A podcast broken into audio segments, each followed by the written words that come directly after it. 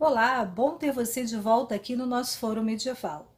Continuando nosso bate-papo com Thales Braga Rezende, hoje nós vamos falar sobre as possibilidades de se pensar o estudo da geografia medieval e as questões relativas à saúde na Idade Média. O Thales Braga Rezende é doutorando pelo FRJ e também pesquisador colaborador do PEN UFRJ. Espero que você goste do nosso bate-papo e fique conosco. E aí, Thales, vamos lá. Eu te lancei uma pergunta para a hum. gente montar esse encontro, né? Que relação pode ser feita entre a geografia, saúde e saberes, esses vários saberes né, que surgem na Idade Média? É... Bom, essa é uma pergunta bastante difícil. Né? As agiografias, elas são documentos que, como eu disse, elas podem ou não podem falar especificamente de uma biografia de um santo. Elas geralmente falam de uma biografia de um santo, né?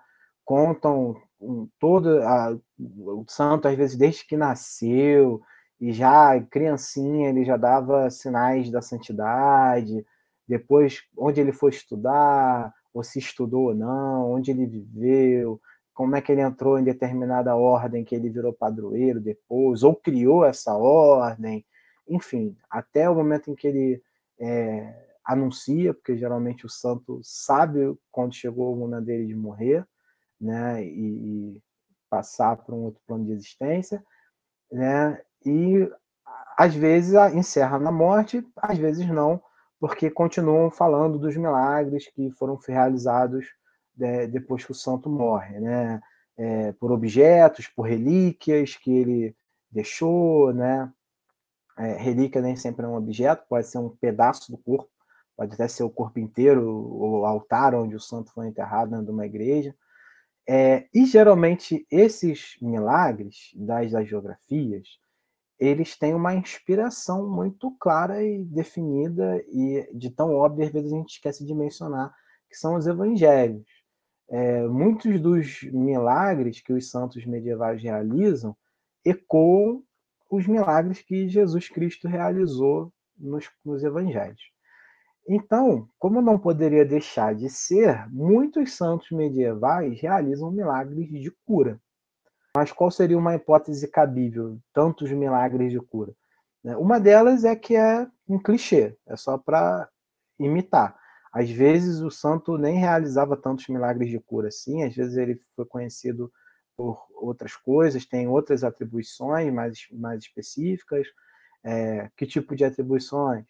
É, foi fundador de uma ordem importante, converteu muita gente, é, foi um doutor da igreja, se dedicou a esclarecer para a ortodoxia da igreja é, várias questões teológicas, enfim, tem outras possibilidades. Né? Então, às vezes, um milagre de cura que aparece numa geografia medieval de um santo X ou de uma santa Y é simplesmente um topoi, né? um, um topos, na verdade, topoi é o plural, né? que é um, clichê da, da geografia medieval.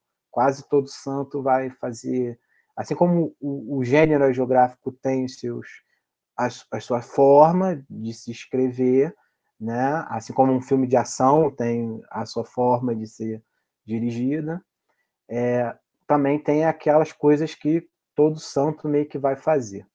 Então, pode não significar muita coisa a princípio. Uma outra possibilidade dos santos medievais realizarem tantos santos, tantos milagres de cura, além de ser né, uma emulação de Cristo, é que o sistema medicinal, né, o acesso a tratamento de saúde, como a gente chamaria hoje, tratamento médico, na Idade Média ele seria muito mais limitado e escasso do que nós temos.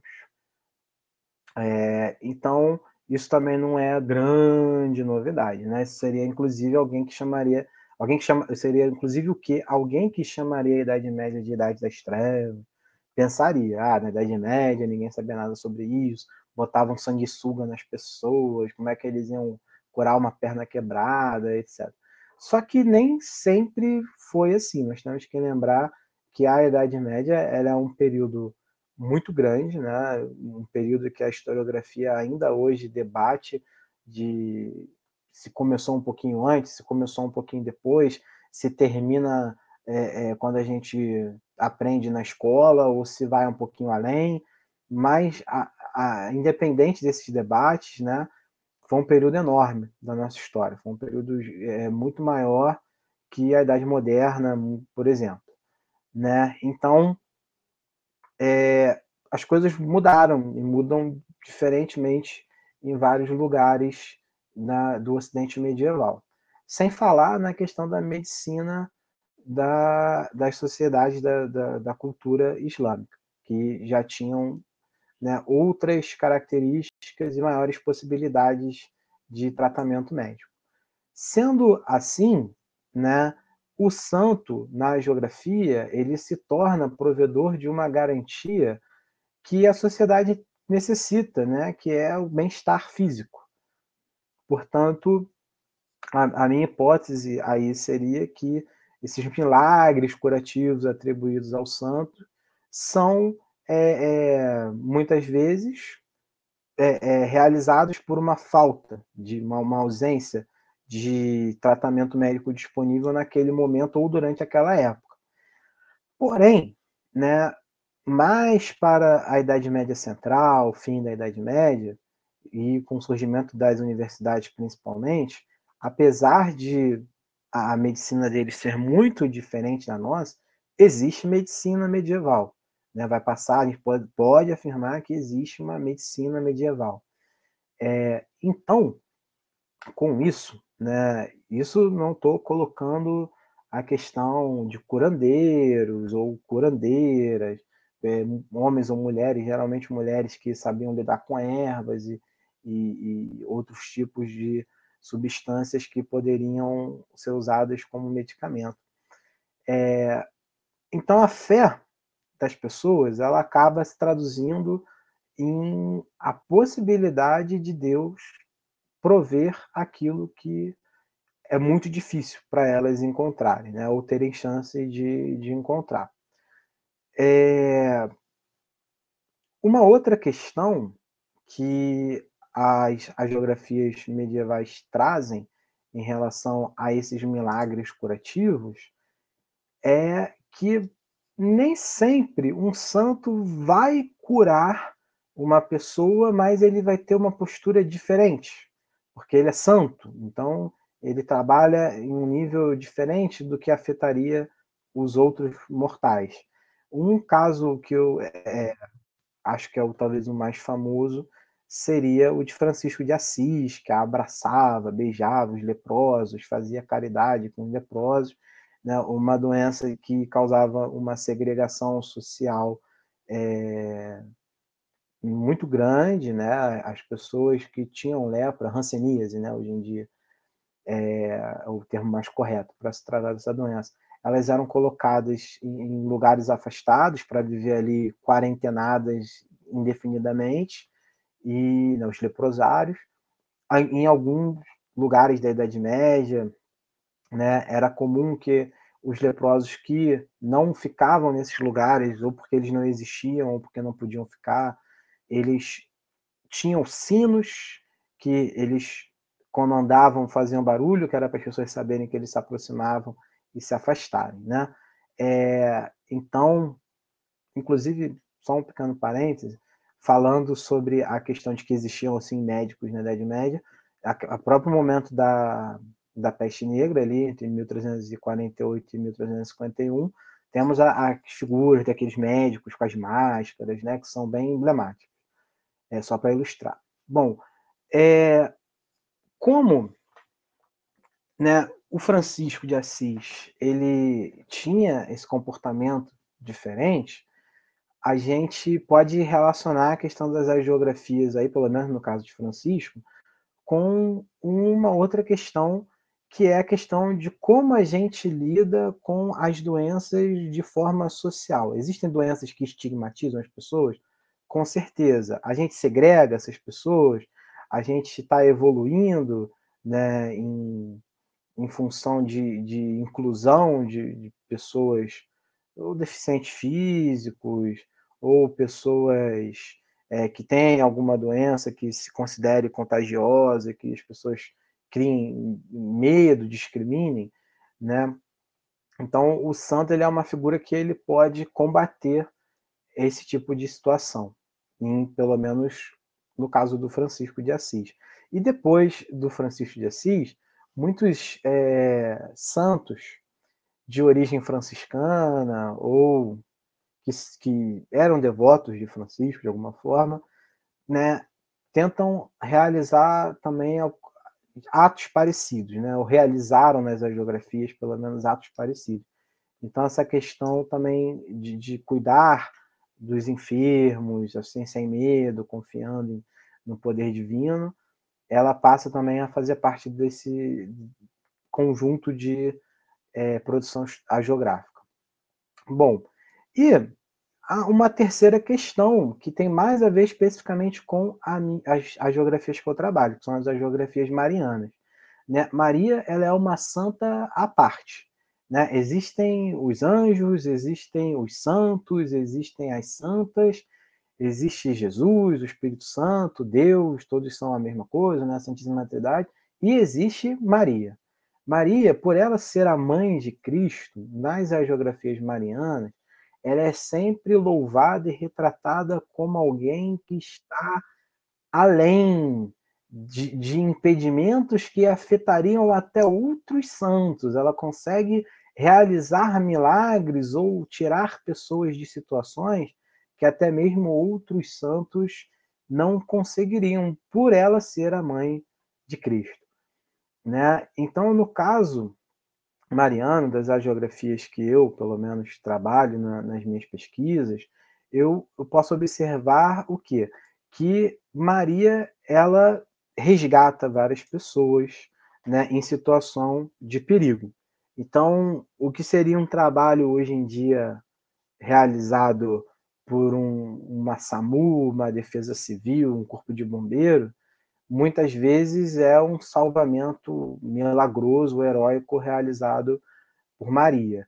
Né? Ela resgata náufragos, pessoas perdidas nos ermos, acidentados, pessoas que sofreram violência de, de outra pessoa, né? foram espancados, feridos. É, ela realiza esse tipo de atividade. Ela não é só uma santa de sublime, ela também realiza trabalhos bem práticos, né? milagres bem práticos.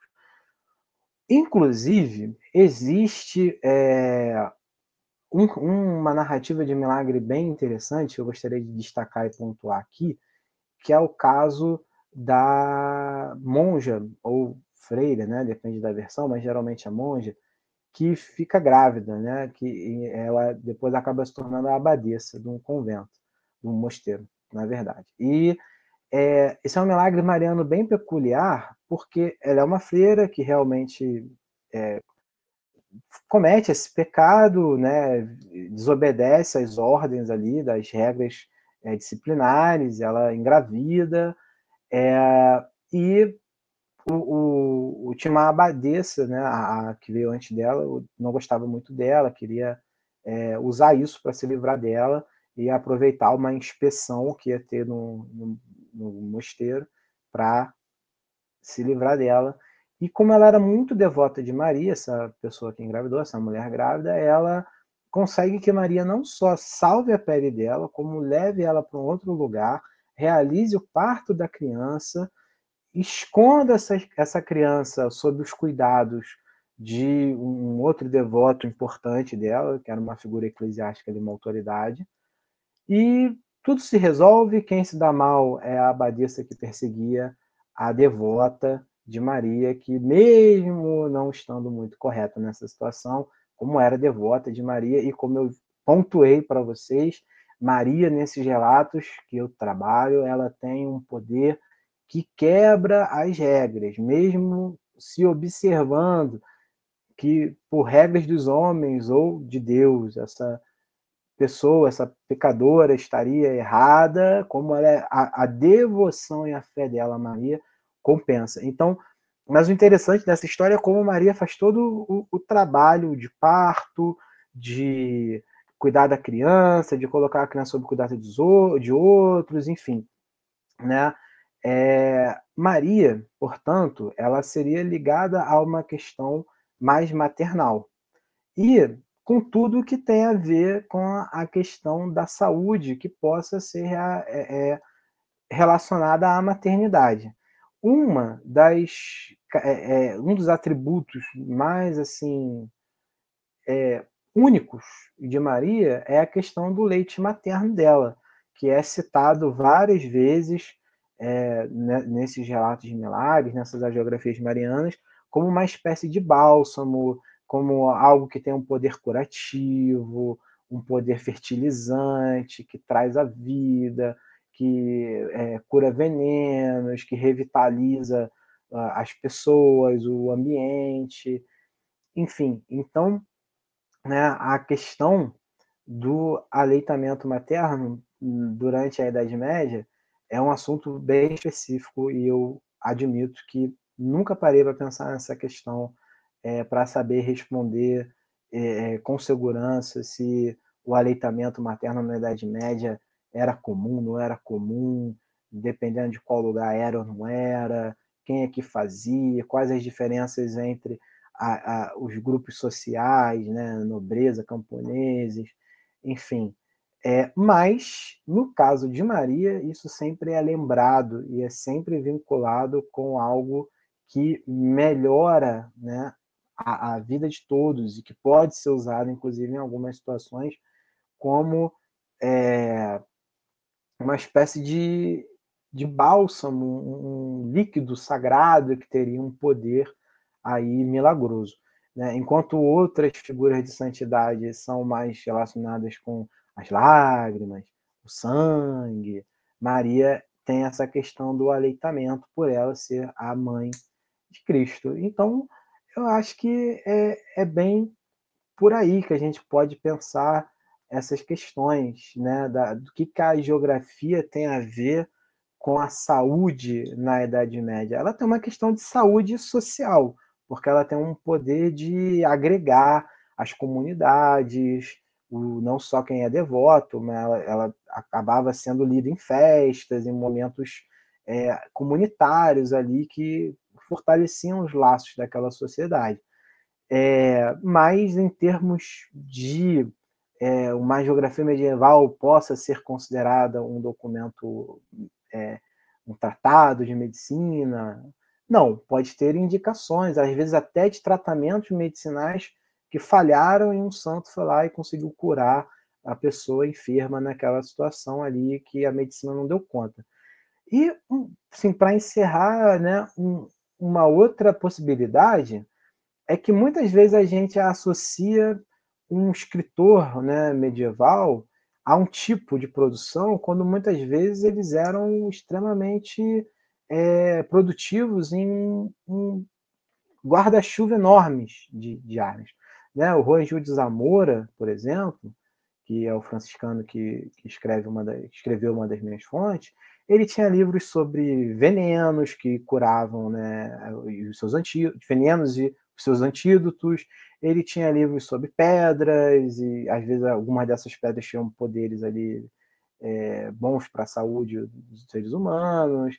Então, assim, é, procurar pelos autores, né? E não só ah, esse cara só escreve a geografia, será? Talvez procurar sobre os autores e outros documentos, outros materiais que eles escreveram também possa te apresentar a coisas que você não faça ideia que existiam, né? Eu fiquei muito surpreso, por exemplo, como eu vi, porque diferente do Afonso X, que era um rei e que podia mobilizar toda uma corte para produzir uma vasta gama de conhecimento, e ele não necessariamente precisava colocar diretamente a mão em todos os projetos que levaram o nome dele, foram atribuídos a ele, ele o Anjo de Zamora não, ele tinha outras obrigações, inclusive com a ordem franciscana, papel administrativo, né, de liderança dentro da ordem, e ainda tinha tempo de elaborar esses materiais e escrever isso tudo.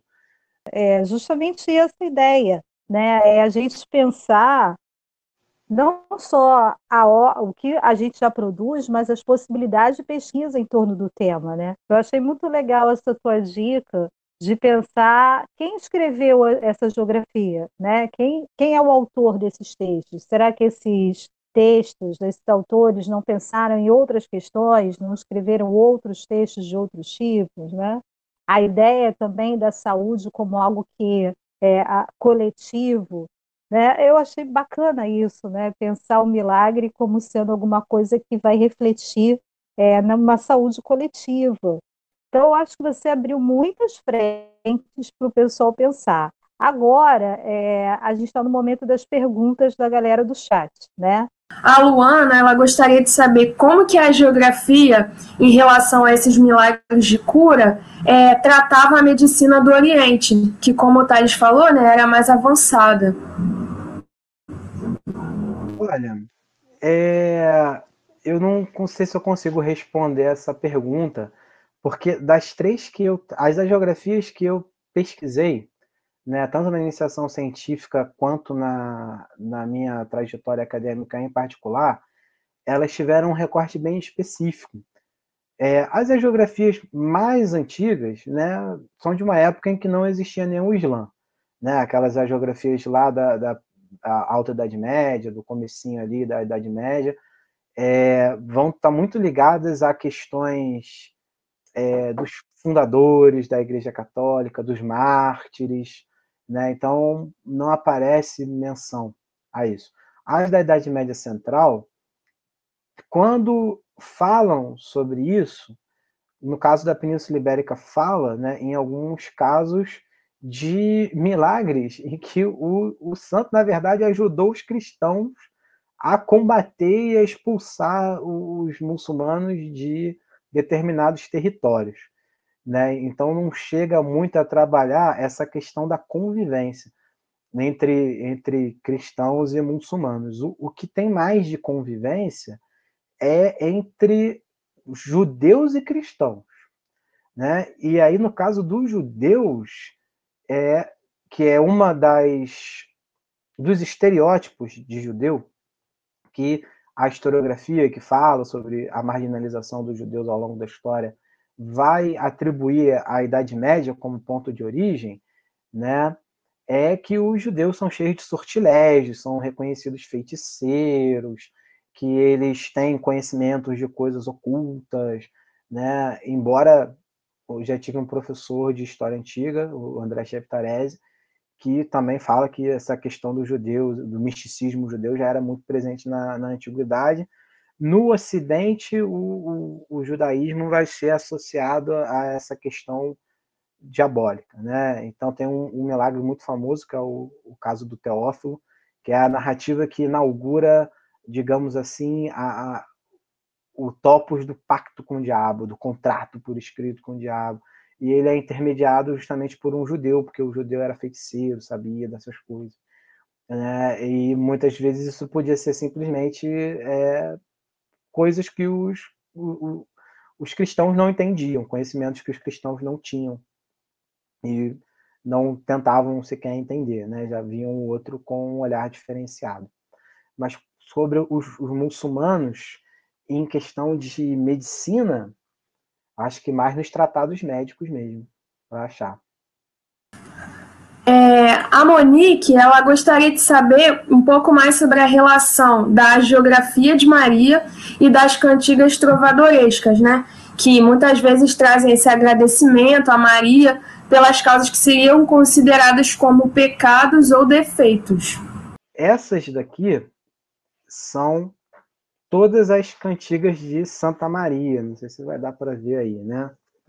Nossa! 427 compiladas aqui, né, com todos os, os manuscritos disponíveis para ser usado de fonte de comparação e tal. No Brasil, a gente tem um trabalho da professora Ângela Vaz Leão, que são esses dois livros aqui, ó, não sei se dá para ver aí muito bem. Uhum. Sim. É, que eles fazem, como vocês devem ter pego aí, uma antologia, são algumas as geografias e elas vêm na forma de prosa, verso.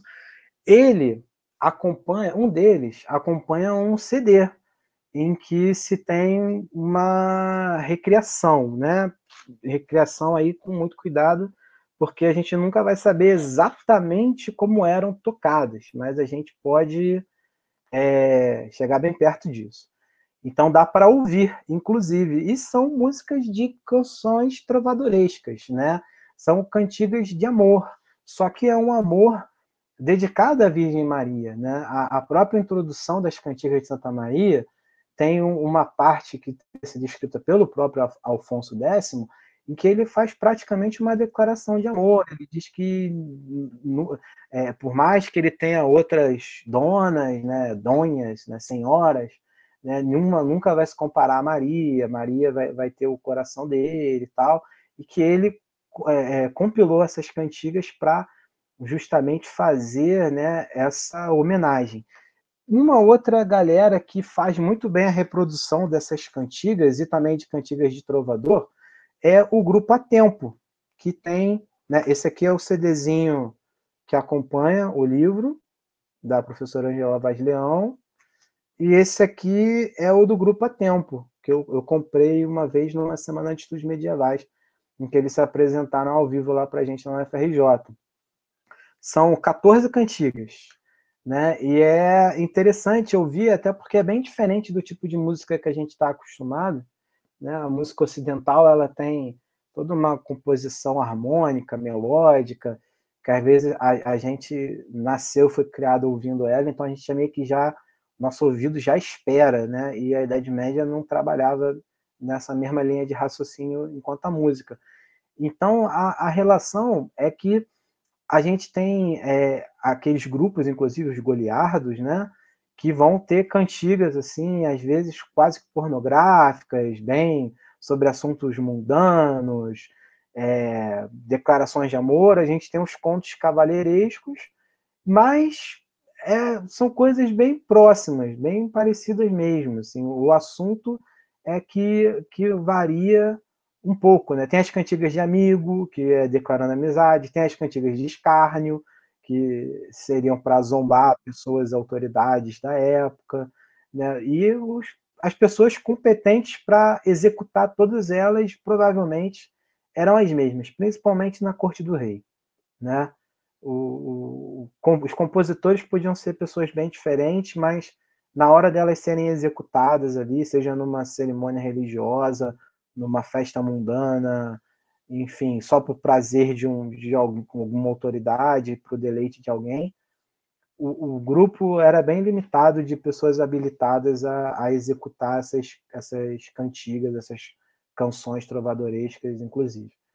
É, então tem tudo a ver, né? É tudo aí um, uma grande família de corpos documental musical da Idade Média, essas cantigas do, do período. Inclusive, o Grupo A Tempo, quando apresentou músicas desse CD aqui, tocou algumas também que não eram né, é, dedicadas a, a Maria. Né, eram de um outro autor que escrevia ali para uma das cortes italianas, para uma das cidades italianas, fazia ali um, um, um trajeto entre os Pirineus, a França, a Itália, e estava sempre circulando pelaquela região. Muito legal. É, é interessante como você pensa a geografia como um material muito amplo, né? Que na verdade dialoga com muitos campos, até com porque ela tem um aspecto amplamente literário, ela é uma, um tipo de literatura, né? Que dialoga com outras literaturas também. Essa, isso é, é dá margem para a gente levantar várias questões estudar geografia 3D, digamos assim, né? É. Eu trabalho com tendo texto. essa sensação. Eu trabalho com texto e realmente eu me foco mais na questão da narrativa, da construção da narrativa. Um, um amigo nosso, o Guilherme Antunes, uhum, trabalhava com as cantigas também. Eu peguei esse material aqui emprestado dele na época para fazer uma cópia para mim e ele já analisava as imagens. Né? É. Porque esses manuscritos, alguns deles, das cantigas, são iluminados, né? tem imagem. E hum. a, a, as cantigas também são músicas, então dá para fazer, estudar o texto, as imagens e a música. Tudo junto. Né? né? Se alguém quiser se aventurar por esse caminho multimídia. Pô, seria uma boa, realmente. É, dá trabalho, Fala... mas não tem muita gente que faz isso, não.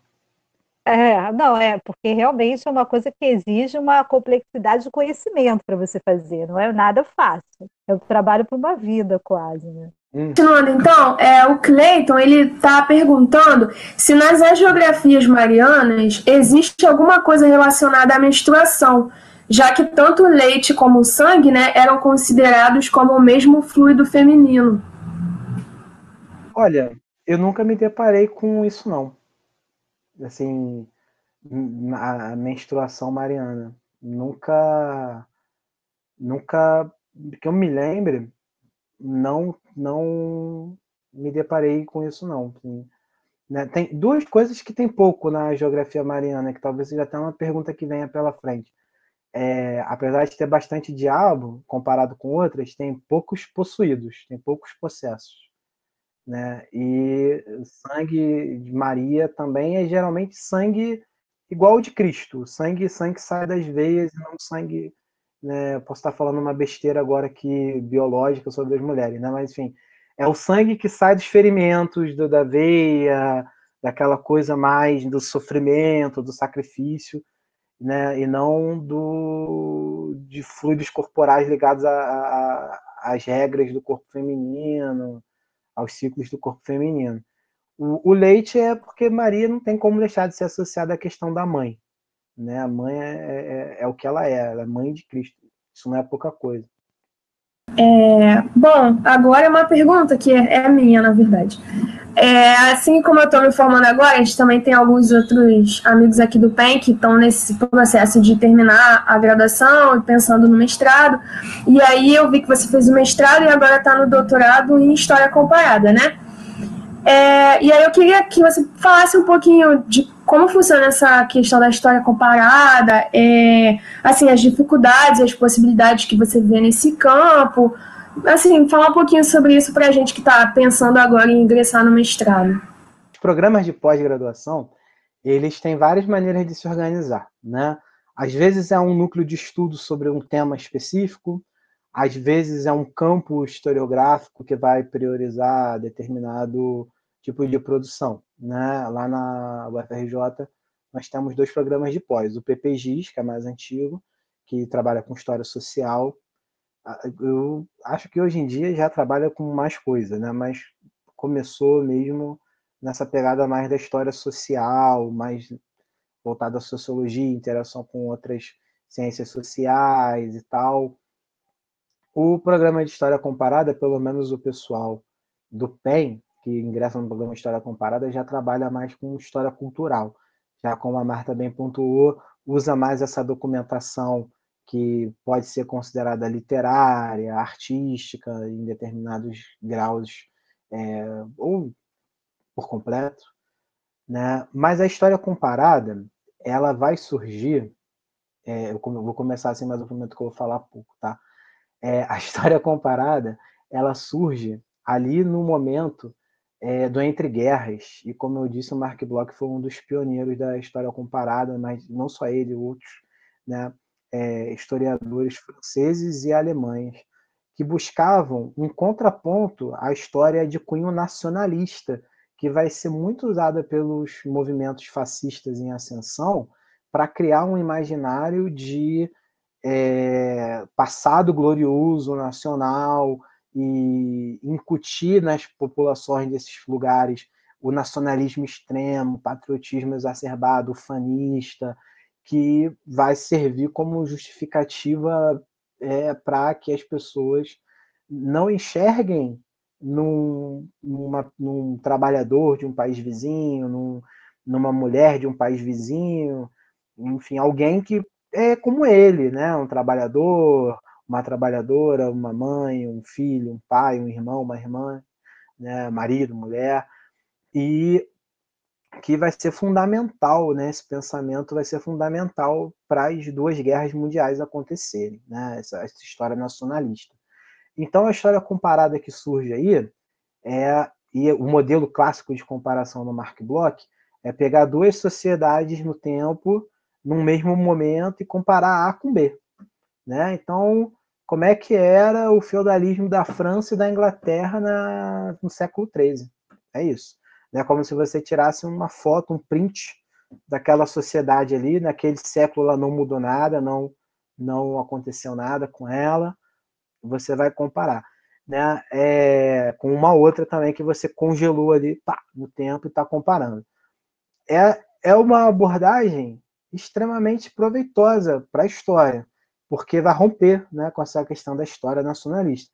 Mas ela, para a gente hoje em dia, que está fazendo é, monografia, dissertação, tese, ela é um trabalho muito grande e aqueles historiadores daquele momento estavam pensando em explicar a história dos nacionais ou europeia, né? A gente tem que dar conta de uma problemática para fazer um exercício de pesquisa e comprovar que a gente merece um grau, né? Que a gente faz jus a um grau de bacharel, mestre ou doutor. Então tem outras vertentes que já surgiram a partir da história comparada clássica do Bloch, né? É, tem o inventário das diferenças do Paul Vane, que é o que eu estou usando agora na minha dissertação, que a gente pega um conceito, é, sem esquecer que esse conceito também tem uma historicidade, e usa esse conceito como uma forma de é, comparar fenômenos. Então, é, o fenômeno demonização. Como é que o fenômeno de, é, demonização acontece nas geografias A, B e C? Né? O fenômeno guerra, como é que a guerra acontece nas sociedades A, B e C, nas culturas A, B e C? Né? O que, que o conceito mulher, o que, que o conceito pai, o que, que o conceito. É, enfim, X significa para pessoas diferentes dentro de uma mesma sociedade, grupos sociais distintos, enfim né, é um, uma maneira interessante e mais pragmática né, para gente. Tem a história da, é, das transferências culturais, que vai estar muito em voga ali com Todorov, pegar aquela questão de como que uma cultura chega e coloniza outra, né, quando vem os, os colonizadores europeus para a América, como é que ele traz uma cultura estrangeira e coloca ali num outro espaço, e se apropria de coisas e tal, né, que tem, tem o, o seu valor, mas tem algumas limitações dependendo do trabalho que você vai fazer, que é não considerar que a influência pode ser mútua, né, ou que existe uma, uma ação e uma reação. À medida que um, um grupo que vem de fora tenta se impor, ele acaba aprendendo sobre outro grupo e mesmo que talvez sem querer ou inconscientemente absorva alguma coisa, tá? E para tentar é, solucionar esse tipo de questão, tem a, a, história cruzada, que é uma proposta de historiadores alemães mais recentes, é, cujos nomes são muito complicados para eu tentar arriscar pronunciar aqui agora, mas que eles vão trabalhar essa questão de você pegar um ponto focal, um assunto que te interessa e comparar culturas diferentes, sociedades diferentes, grupos diferentes, é, de maneira que você vai ver ao longo de um tempo, quando esses grupos entraram em contato, como eles eram, como é que esse ponto de contato fez eles ficarem depois, certo? É, eu usei isso na minha dissertação. Na minha dissertação, eu estava trabalhando só com representação do diabo, eu queria entender isso, né? Eu usava os marginalizados, mas mais para entender o que, que dos marginalizados tinha no diabo. Né? Por que, que o diabo era feito daquela forma? Será que dava para explicar pelo contexto social? Né? Por que, que o diabo aparecia parecendo um judeu, por exemplo? Por que, que o diabo aparecia narigudo? Por que, que o diabo agia de tal maneira? Né? E o meu ponto que eu usei como cruzamento foi a normatização da sociedade. Então, eu comparei duas geografias de temporalidade distinta que entravam em contato com essa com essa normatização social, o que, que elas produziam de entendimento sobre essa sociedade, né? o que, que elas transmitiam, quais mensagens que elas tinham, que elas tinham para passar. É, perceba que a história comparada ela sempre se preocupou com grandes questões. Né? Ela é pensada para assuntos, foi pensada, formulada para assuntos mais macro, sociedades, culturas, nações, né? grupos sociais, Mas acho que o desafio de quem quer ingressar agora nessa história comparada é trazer essa história comparada para um, um, formas de comparação mais é, é, limitadas, não porque limitada na impressão de falta alguma coisa, mas restritas, assim, um, um aspecto menos amplo, sabe? Para a gente conseguir dar conta de questões internas às sociedades e aos grupos. Ou, às vezes, a, a um campo, uma produção artística, é, um determinado conceito, como é o meu caso agora, né, eu estou usando história comparada para trabalhar um conceito. Então, eu vou comparar material histórico para daí com essa comparação, propor é, modificações a um conceito, ampliação de um conceito. Na verdade, eu estou usando ah, os meus documentos mais como um veículo para chegar onde eu quero. Não, já, não me já não se trata mais tanto dos documentos em si. Né? O, o meu trabalho já não se preocupa mais tanto com os documentos, assim, propriamente dito. No, sem, é claro que eu me preocupo com eles, trato eles com muito carinho e muita atenção, analiso com bastante cuidado. É, mas, assim, é, a história comparada, ela é, é, é isso. Ela é uma tentativa inicial de mostrar que na Europa as sociedades não eram tão diferentes e que aquele nacionalismo era uma coisa meio artificial, criada, e que a história estava sendo usada para é, é, fazer essa criação artificial. E hoje em dia ela é tem que ser mais, né? Eu acho que ela tem que ser, pode ser, precisa ser, e acho que muitas vezes é, né? Uma preocupação maior em não fazer comparações históricas levianamente, porque tem há quem diga que toda história, toda produção histórica é comparada porque você analisa uma série de documentos, você compara depoimentos, é, momento tal com momento outro, só que você só olhar para um, para outro e falar, ah, isso é assim, isso é assado, não necessariamente é uma comparação bem feita.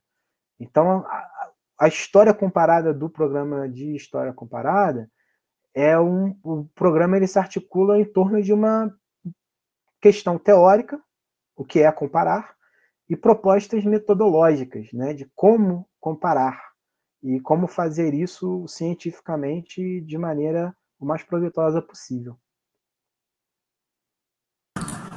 Beleza.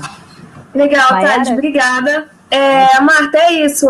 As perguntas foram essas. Eu agradeço em nome do, de todos nós que estamos aqui a sua participação e acho assim, você me ajudou bastante nessa resposta, que eu acho que assim como eu, muitos alunos têm ainda um pouco de dúvidas na questão de teoria e da metodologia e como a gente faz essa ligação, né, com as fontes. Então, eu acho que é bem legal assim para a gente perceber melhor isso. Obrigada. Nada. Minha orientadora me ensinou que são três coisas, né? A teoria é como você pensa o que você vai fazer né? É, são os seus conceitos, o que, que você entende por história, que tipo de história você está produzindo, né?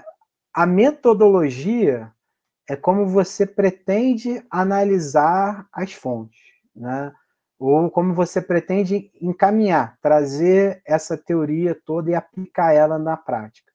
E outra coisa é a técnica, né? A técnica é como você faz a metodologia acontecer de verdade. Então, por exemplo, a minha é, perspectiva historiográfica teórica é a história comparada. A minha metodologia né, é a análise de narrativa.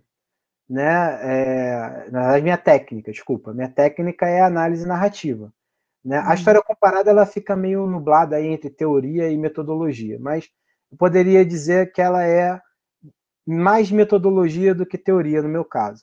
Teoria, para mim, eu fico mais nos campos conceituais e no que é história cultural. Então, para organizar melhor, para vocês entenderem.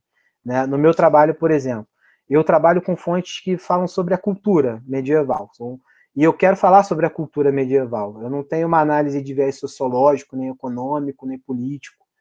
é, eu quero falar sobre a maneira que a sociedade se via e se representava. É, então, esse é meu campo teórico. Aí, para metodologia, usa a história comparada, que é fazer um inventário das diferenças entre objetos que eu vou estudar. E a minha técnica é análise de narrativa, que aí eu vou lá nesses documentos, que, como eu disse, eu só trabalho com texto, mesmo quando tem outras coisas eu não uso, porque tá além da, da, da, do, do escopo do meu trabalho nesse momento. E aí eu leio as narrativas todinhas, faço anotações, tem lá né, as diferenças entre é, o que, que é introdução, desenvolvimento e conclusão de uma narrativa, o que, que é o, autor da narrativa, o que, que é o narrador da narrativa, qual é o papel do protagonista, que tipos de protagonistas existem, qual é o papel do antagonista, como um antagonista contribui para a narrativa, o que toda narrativa tem que ter, os cinco elementos, como é. Então aí eu vou trazendo isso para todas as narrativas, cansativamente, mas sem, sem, sem desistir jamais. Aí eu levantei os dados. Com esses dados, eu aplico a metodologia. Agora que eu tenho as informações, eu posso comparar as coisas. Aí eu faço lá a minha comparação de acordo com a minha metodologia e produzo um, um trabalho que alguém vai ler e vai falar, pô, isso aqui é história cultural. Né? Quando eu quiser saber sobre a cultura da Idade Média, tem um trabalho aqui que eu posso ler se eu achar interessante. Enquanto que, por exemplo, se eu quiser saber sobre aspectos mais sociológicos, tem uma galera aí que trabalha com documentos de direito medieval, né, de, de leis, que aí é uma outra praia, que não é a minha praia às vezes se esbarra, mas porque tudo, na verdade, são caixinhas que a gente cria para tentar organizar a nossa mente. Né? Tem gente que vai trabalhar com documentos eclesiásticos que é só bula papal, regra, não fala nada de santo, não fala de, só fala de cúria romana, de, de politicagem dentro da Igreja Católica. Então, é, é por aí que, que vai essas questões, né? São é, esses três níveis de coisas que um pesquisador faz: teoria, metodologia e técnica. Olha, Thales, é assim, foi muito legal esse bate-papo que a gente teve hoje. Eu faço minhas as palavras da Maiara, eu acho que a gente passou. Eu nem senti, mas a gente está aqui há duas horas, né? É, num papo muito agradável, e principalmente num papo que abre possibilidade de pesquisa mostra como o pesquisador trabalha é, e como a gente pode, e tem tantas coisas para explorar ainda, né?